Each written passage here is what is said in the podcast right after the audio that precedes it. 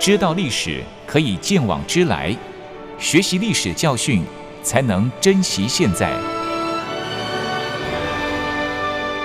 了解重要历史事件，请听汉声早安战史回顾单元。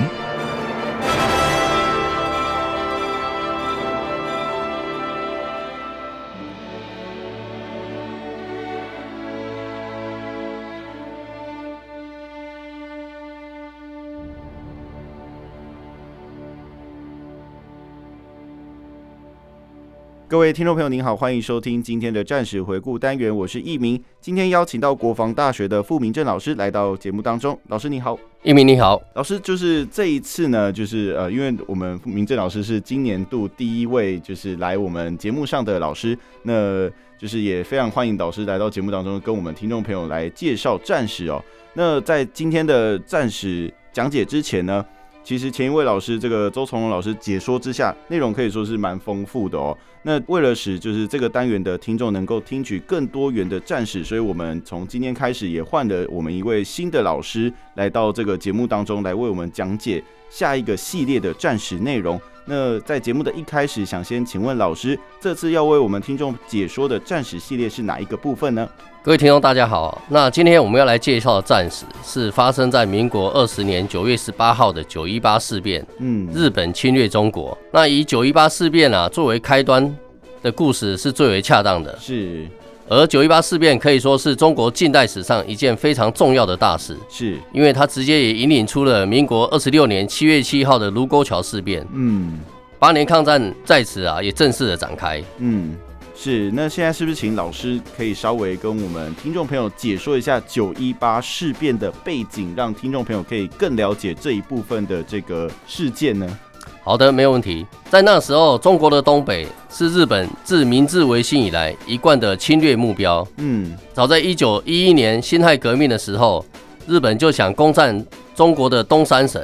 在那时候的东三省指的就是辽宁、吉林和黑龙江等地区。我们可以看到，在当时清廷的在那时候，日本就曾经又说协调清廷巩固他的政权。但是有个条件，就是以东三省的土地作为酬劳跟代价。是，后来日本的这项阴谋被英国所发觉，而遭英国人的介入，导致这个方案没有办法去实现。是，后续呢，日本转为与辛亥革命的明军实施一个洽谈。嗯，相关的洽谈内容表示愿意协助明军在中国的南方建立一个共和国，但是条件就是必须在日本的保护底下。并且给予日本路况的相关权利。嗯，在那时候，明军是拒绝他们的，也因此日本的阴谋迟迟没有办法去达成。是，后来改以移民的方式，慢慢的将人民转移进驻。可是呢，日本的移民不能与中国的鲁、冀、豫等这些移民来竞争，也因此这个方法还是没有效用。最后进而改成采取以武力来夺取东三省的方式。嗯，是，其实从老师刚才的这个描述可以知道，日本从这个清朝的时候就已经开始想要夺取中国的这个东三省哦。那接下来是不是请老师针对日本为什么要尽全力夺取这个东三省？那它的重要性到底在哪里？可以跟我们听众朋友说明一下吗？好的，日本他所想要的东三省的资源，他认为没有中国东三省的煤和铁。就没有办法后续发展工业，嗯，而这些矿产呢，对日本而言也是相当重要的，它可以助长工业的发展。再者是粮食，是东三省的农产品也是极为重要的，没有它，日本是没有办法在中国持续生存的。也因此，它将中国的东三省视为是日本的生命线，所以东三省对于日本而言是非常非常的重要。同时，日本也认为有必要去征服东北，嗯，并且还要将东北的控制权啊拿在日本的手底下。是，也因此，只要日本仍然怀有占领着东三省的愿望与攻占的企图，则中国与东北以日本这两个国家在东北发生的冲突的可能性，可以说是无可避免的。嗯，其实也可以说，只是在于时间的长短问题。于是呢，日本在民国二十年的九月十八号晚上十点三十分，在中国辽宁省沈阳市柳条沟的北面南端制造了一起爆炸事件。嗯，当时炸炸开了火车的铁轨，之后在后续的六个小时，整个沈阳市兵工厂和北大营都被日本关东军及亚铁路守备队所占领。是，也因此举世震惊的九一八事变因此而发生了。嗯，在这一次的事件中，也直接引出了六年后，也就是民国二十六年的卢沟桥事变。从此，中国军民奋起，展开抗战。那这一事件对于中国还有全世界都有重大的影响性在。嗯，是。其实老师刚才大略有将这个九一八事变的背景做一个简短的说明哦。对，那其实就是。这个日本侵略他们的这个目的性还蛮明显的，就是为了这个矿产还有这个粮食的资源嘛。嗯，那接下来是不是再请老师告诉听众朋友，日本为何要发动九一八事变？然后也要请老师就是简单的把当时的时空背景跟国内外的局势稍微介绍给听众朋友了解一下。好的，在民国三年的时候，欧战在这时候爆发了。是。世界各国的列强根本就没有余力来干涉中国的问题，而且日本就在这个时候看破好机，向啊山东出兵，嗯，而后啊又攻占青岛地区，接着在民国四年的一月十八号又提出了亡灭亡中国的二十一条要求，是胁迫啊北京政府承认了这些事实。上述这些都是日本利用国际形势来侵略中国，使其能够独霸东亚的一个局面，嗯。那一直到了民国十八年，发生了一个重大的事件，就是啊经济大恐慌哦。在这个时候，更使啊欧美的世界列强都忙着处理自家的经济问题，根本没有时间可以处理相关外面的事情。嗯，日本也在这个时候认为是侵略中国的有利时机，但是呢，其实日本也是深受到这次经济大恐慌的影响。嗯，整个国内的经济也是相当的动荡。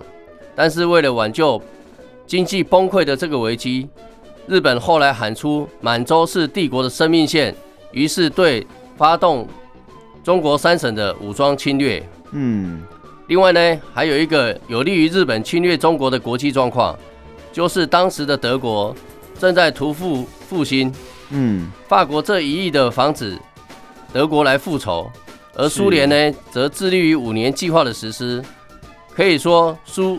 德、法这三个国家都在从事自己的国力建设，嗯，并没有向外扩张的意思。一旦在此时侵略了中国，三国干涉必然不会重演。因此呢，日本看清了这个国际局面，而就高呼了“日本是东方反苏的急先锋”这个口号，是以迎合西方各国反苏的一个心理，以争取其他国家对他侵略行动的默许。嗯，再来呢？中国的内政政局是一个处于一个纷扰不乱的状况之之下，嗯，我们可以从以下几点看得出来，在民国十七年的四月份，宁汉分裂；再来，民国十八年又有中央对桂系李宗仁跟西北军冯玉祥的抗衡，嗯，后续又有民国十九年晋系阎锡山的拉拢冯桂等一起反抗中央，嗯，况且在当时的汪系派系。则持续与反抗军结合，在北平成立了国民政府，是，一直到东北军的张学良，他支持南京，而使啊内战暂时结束。但是好景不长，随后又因汤山的事件而导致的宁澳的对抗。嗯，至于中共自民国十六年七月武汉分共之后，在共产国际指使之下，逐渐走向了暴动的路线。国民政府也进行了三次的围剿，但是始终都没有办法成功。后来呢，中国长江流域又遇到了六十年来最大的水患，真的可以说是屋漏偏逢连夜雨。嗯，同时政府又在湘鄂澳诸省啊平乱，从上面可以看到中国真的是一盘散沙，而且都各自为政，没有办法团结一心。嗯，另外还有一个因素就是在中原大战之后。张学良以武装调停，编组了两军约八万多人入关，占有晋、察、冀、绥四城，还有平、津跟青岛等三市。嗯，并以陆海空军副司令行营开府北平，用第二中央的姿态主持东北。嗯，华、辽、吉、黑、热、晋、察、绥等八省，嗯，还有平、津、青岛三市的军政事务。是。此后，日本又利用了石友山叛变，而使张学良再度从东北抽调各国防军，里头有步兵四旅、骑兵一旅、炮兵二旅，加一加大概五万多人入关。是，可以看得出来，东北在当时的边防就可以说是相当的空虚了。嗯，所以日本掌握了国际的有利情势，判断中国在这个时间点已经没有力气对外抗衡了。嗯，因此日本军阀敢将九国公约、非战公约看作是一张废纸，断然的在民国二十年发动了九一八事变。嗯，是，其实老师刚刚在讲解这个背景的时候，可以说日本政府在当时的这个国际情势可以说是看得相当透彻哦。对，就是各国的列强也没有时间干涉，就是他侵略东北的这个事情。那中国内部也出现了非常非常多的问题，也导致中国内部可能也没有办法无力还击啦。讲白了一点就是这样子啊。是，嗯，是。那其实老师刚刚在讲的这些原因之后，其实很多人都说九一八事变是出自日本少壮派军人的阴谋哦。但是所谓的少壮派到底有哪一些人呢？那阴谋的这个经过到底又是如何？那他们又策动了哪一些计划？是不是可以请老师来说明一下，让听众朋友了解呢？好的，刚刚我们谈到日本的军阀，其实他是处心积虑的，蓄意要以武力来夺取中国的东北领土。嗯，但他绝非是一日的空想，才有如这样如此的侵略的念头。刚刚主持人也提到了九一八事变的主事者。其实九一八事变主要是出自日本少壮派军人的一个阴谋，嗯，但是我们又可以看看哪些是少壮派呢？我们可以根据大本营陆军部在满蒙问题之武力解决的记录中可以看到，从日本大正十年，也就是民国十年，是在陆军士官学校第十六期有一个以三只乌鸦之称的铁山铁田永田铁山小田敏四郎。冈山宁次这三位少佐，嗯，在德国的巴丁温泉见面，并且结成了以改革陆军闭盟约归国后，又号召了四校第十五期到第十八期的中间军官，大概十多人，组成了二业会，嗯，主要是在致力于军队的现代化，以及企图对抗那些思想陈旧且资深的将领。那又由于二业会的一个影响。导致呢，士校第二十一期到二十五期这时期，大概也有十个人左右，纷纷跟着组成国策研究会为名的组织。这个组织的名称就叫做周四会。嗯，当时的主要成员大致有永田铁山、东条英机等员。那因此呢，满蒙的问题在这时候都被纷纷的提出来，后续相继的都被实施来讨论。嗯。那在昭和四年，二月会与周四会又合并成为一系会。那这个会呢，主要是由陆军的大、中、左级的军官干部所成立的，大概有四十人左右组合而成。其实它是九一八事变为九一八事变所做的准备，嗯，同时也是造成下课上的主要原因。我们看看一系会，它是以永田左大佐为联络人，嗯。会员大概有小田敏四郎大佐、冈村宁次大佐、东条英机大佐、山下奉文、桥本群、铃木帅道、铃木真一等中佐、根本博、清水圭矩、土桥永义、武藤章及啊田中新一等少佐。另外还有关东关军的参谋长板垣真四郎及啊石石原莞尔等中佐。嗯。那一系会对于满蒙的问题呢，认为如果不能循外交的途径来解决，就要以武力来驱逐张学良。是，也因此需要从先从人事的部分来着手部署。这么做呢，可以先将陆军署部的要职调整为适合此种要求的人员来担任实施，并调驻北京的日本大使武馆建川美次少将为参谋本部的第二部长，嗯，担任顾问。那从上面就可以知道，满洲的问题以武力来解决，主要是为陆军省跟部以下科长的幕僚心中所紧固的信念。再来，我们可以从民国十八年五月可以发现，日本关东军他召集了相关干部，召开了情报会议。会议中呢，主要在研究东北三省的全面化军事行动。是。那这个会议啊，主要分成分成了三次的旅行勘察。嗯。第一次在七月的时候，日本的参谋团在北满做战略的勘察，它主要的目的是在研究哈尔滨附近的攻防战。是。第二次呢，是在十一月做第二次的在南方的研究。嗯。满辽西的旅行，主要目的在锦州附近做作战形势的一个研讨。那经由这上次两次旅行后，日军大概可以了解对奉天城的攻击要领。以及工厂岭的夜袭该如何去实施，心中已经有了一个谱。再从第三次的旅行中，民国二十年七月，那这一次的行程主要是在北满对苏苏联的备战做最后的检讨。从此，高级的参谋，嗯，板垣征四郎的北满骚扰案及参谋勘察的有关满蒙计划跟其他蒙古独立案、建岛暴动案。相关的侵略计划都慢慢的浮出了台面。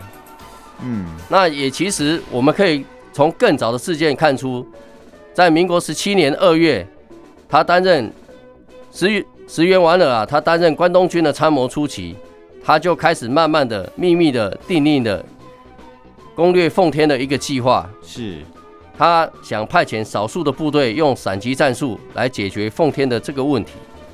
除此之外，民国十九年十二月，他又完成了所谓满蒙占领的统治研究。那在民国二十年三月，他又完成了解决满蒙问题的战争计划大纲。是，实际上呢，是在全力应付对美持久作战的一个相关计划。主要的目的是在阻止中国联美抗日的问题。嗯，所以从上述就可以看到石原莞尔对我们国家侵占的野心，可谓是相当的强大的。是。也就是日军在后续侵略中国的主要战将。其实不只是如此，在同年，板垣征四郎也制造了一个满蒙问题的处理案，主要是在制造满洲的反日大暴动，使双方形成一个对立的关系，以方便后续的关东军能够找到一个借口出兵。这可以说是一个反间的苦肉计啊。嗯，其实呢，在沈阳的。柳条沟计划，它就是北满骚扰案其的其中一个部分啊。嗯，是。其实，在老师的说明之后，我们可以知道，日本的这些所谓的少壮派，对，真的是侵略的这个意图还蛮明显的，就是从小，然后慢慢这样酝酿起来，慢慢的计划什么，全部都写上去了。对，那其实老师刚才已经将。日本发动九一八事变的这些少壮派到底有哪一些人实施介绍？那当中有蛮多就是在历史上蛮出名的人哦。对，那是不是接下来再请老师更加说明，除了上述的计划之外，他们还有哪一些满蒙的问题的解决方案可以让听众朋友了解的呢？好的，再来，我们可以从民国二十年七月东京的参谋本部及陆军省两者的会商之后的结果看出。其实，在部省这两个方面的长官均已核准了满蒙问题解决方案大纲。那这一个大纲的主要内容啊，共计有八项。那在这里我就不逐一念出了，主要内容大致上以各位啊说明一下。第一个，首要的就是缓和张学良的排日行动的这个工作，这个交由啊外务省来啊主持。再来是在满洲的排日行动若不激烈的话，没有。做任何的军事行动，那军事行动所需的兵力就交由作战部跟啊关东军来协商。嗯，第三个，假如要解决满蒙的问题，必须先得到国内外的理解。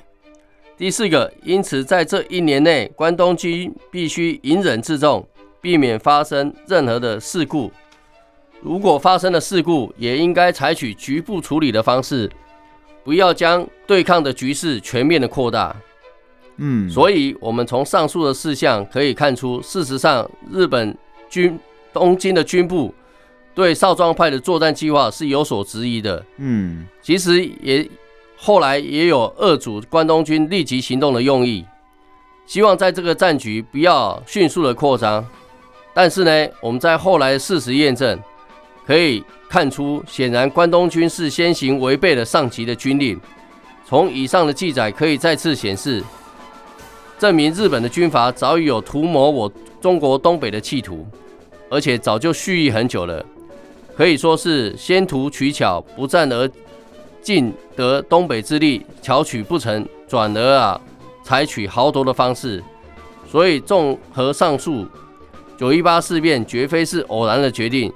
其实就是早有预谋泛滥的准备了。嗯，是。其实老师刚刚在说明这个满蒙问题解决方案的同时哦，其实，在内容里面一直有提到所谓的关东军哦。对，那其实这个关东军也在各大的这个历史的资料里面，其实也蛮常出现的。是。那是不是这边请老师可以跟我们听众朋友介绍一下有关于关东军的这个起源，还有它的任务是什么，让我们听众朋友可以更了解呢？好的，那关东军它是日本陆军的一个重要的军事部门所组成。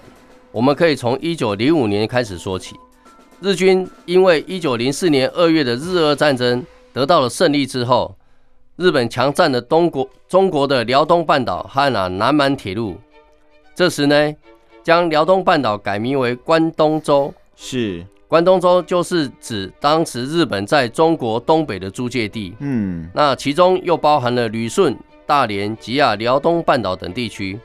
后来也就在旅顺设立了关东府都府，嗯，底下又设立了民政部和陆军部。之后，慢慢的，日本关东军就在一九零六年开始成立了。那它的主要任务是在保卫关东州及啊南满铁路。南满铁路啊，全长共啊六百九十四里，而成为南满铁路最主要的大部分，包含了三个部分。第一个，铁路本身。嗯，第二个，铁路沿线左右大概六十二公尺的腹地，及亚沿铁路的都市道路。在九一八事变的前夕，关东军啊在大概在东北实际驻军啊大概一万零啊四百多人。嗯，军啊分属率一个师团，六个独立大队。那这个大概是啊对关东军的一个简单的介绍。嗯，是，谢谢老师帮我们介绍一下这个关东军哦。那其实我们也可以看到，刚刚谈到的这个九一八事变是由日本的少壮派军人所恣意发动的哦。那显然日本军部其实是没有办法约束这个关东军的行动哦。是。那最后造成了这个事实之后，在被军部所追认他的这个行动，等于就是他已经先做了，然后上面再承认。是。对。那其实老师也介绍了关东军的这个主要任务哦。那在九一八事变的前夕。关东军的实际驻军其实只有一万零四百余人呢，可以说是这个部队就是清华的这个主要部队，其实还蛮这个数量其实也不是很多。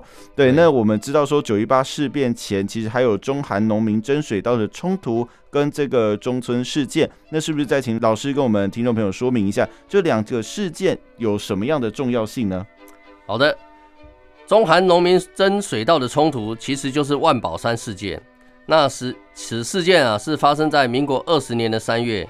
我们先啊介绍一下万宝山。万宝山是在吉林省长春市的一个北郊，是中韩人民杂居的一个地方。是在当时呢，当地的居民有一个叫郝永德，在万宝山这个地方实施开垦，并啊租得荒店大概四百余响。原本规划要招入韩人来实施重道，嗯，经过县府批示后。需要先行审查契约的内容，但是在这个时候尚未获准此案。没想到郝永德自己擅自将韩人约一百八十多人左右给引进入内，便开始动工了。很快的就挖掘了一条宽深各约三丈、长约十公里的一条水道，是通达至伊通河岸。那那条水道主要就是灌溉稻田所使用的。嗯。其实呢，这一个水道一旦完成，是会影响到当地的农民。是这么说呢，因为附近的农民所有的农地都会被这条水道截成两段。再来，假如河坝阻水宣泄，一旦遇到了河水泛滥，那两岸的四千五百响的农田都会被水所淹没。嗯。也因此呢，当地的农田开始向政府请愿，要求啊制止。停止啊！挖掘水稻是。那县府也知道了民众的请愿，就要求官厅针对此事件啊，要求解决，不要引起啊后续的争端。是。并赶紧分派警员来处理协商，并且能够解散韩人。但是没有想到，我们的警察还没有到，嗯，先到了反而是驻所所派去的日警，大约是六个人到场来干涉。嗯、但是呢，这些韩人还是有恃无恐，不管其他人的劝说，并继续开垦。后来呢，经过吉林省府向日领来交涉，希望能够先行回复被毁损的农田，并停止继续逐建河坝。嗯，这个时候日领不断不但断然的拒绝，反而责怪吉林省妨碍韩人工作。同一个时间呢，又有大批的韩人共同的前往此地，不但没有停工。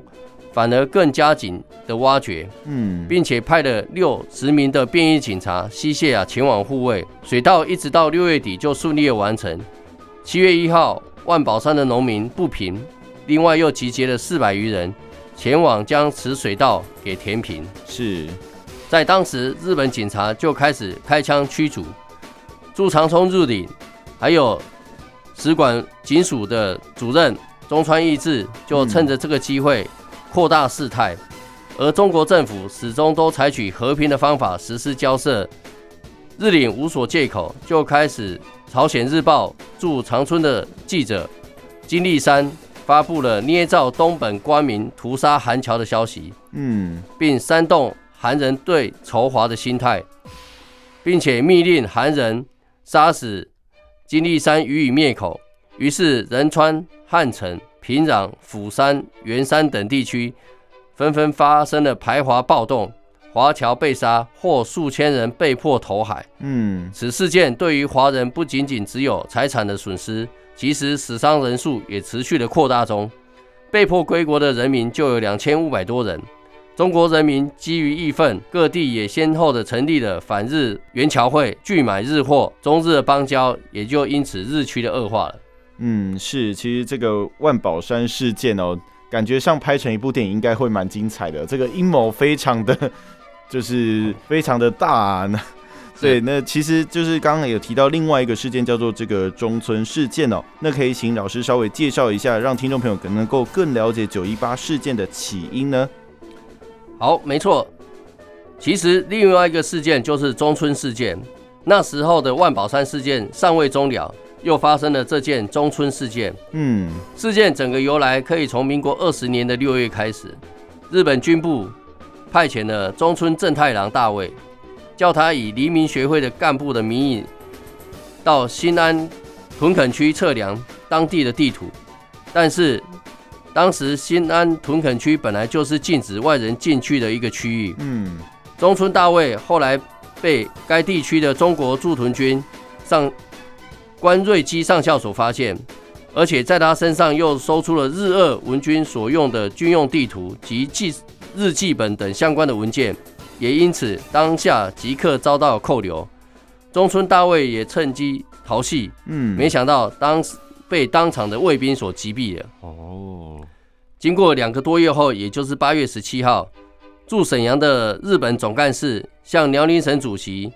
赵世义还有东北边防军的参谋长荣臻中将提出了抗议跟不满，赵主席便立即派员实施了调查，并将当时的船长关瑞基上校撤职监押。没有想到，正当侦讯办理的时候，沈阳的日本特务机关土肥原贤二大佐就飞往东京，并把这件事件向参谋总长金谷范山大将、陆相南次郎大将。陈复与报复的计划，并访问了外相毕源。嗯，那声称如中国的中村事件不予以迅速给予解决，关东军就要准备向中国采取行动。那当时的金谷大将、南次郎大将及啊毕源外相等人都特别嘱咐土肥原大佐要审慎的处理这个事件，切勿激动。但是当时的关东军早已养成独断专行的风格。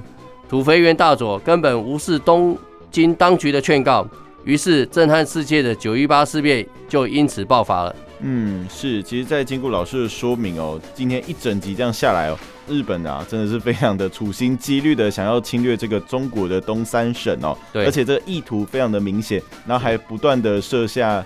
感觉像是陷阱的东西，对，是的，没错，对，然后里面甚至还有就是以现在的话术来讲的话，叫做发黑函，对，这是蛮多蛮多元的这个手法，为的就是要促使中国就是对他们采取一种抗争的这种态度，他们才有办法，对他们才有办法借机。就是侵略中国的这个东三省哦，是好。那今天在经过老师的这个说明之后，相信各位听众朋友对于这个九一八事变的背景哦，有更加的了解哦。好，那今天的战史回顾单元就到这里，我们下次再见喽，拜拜，谢谢各位。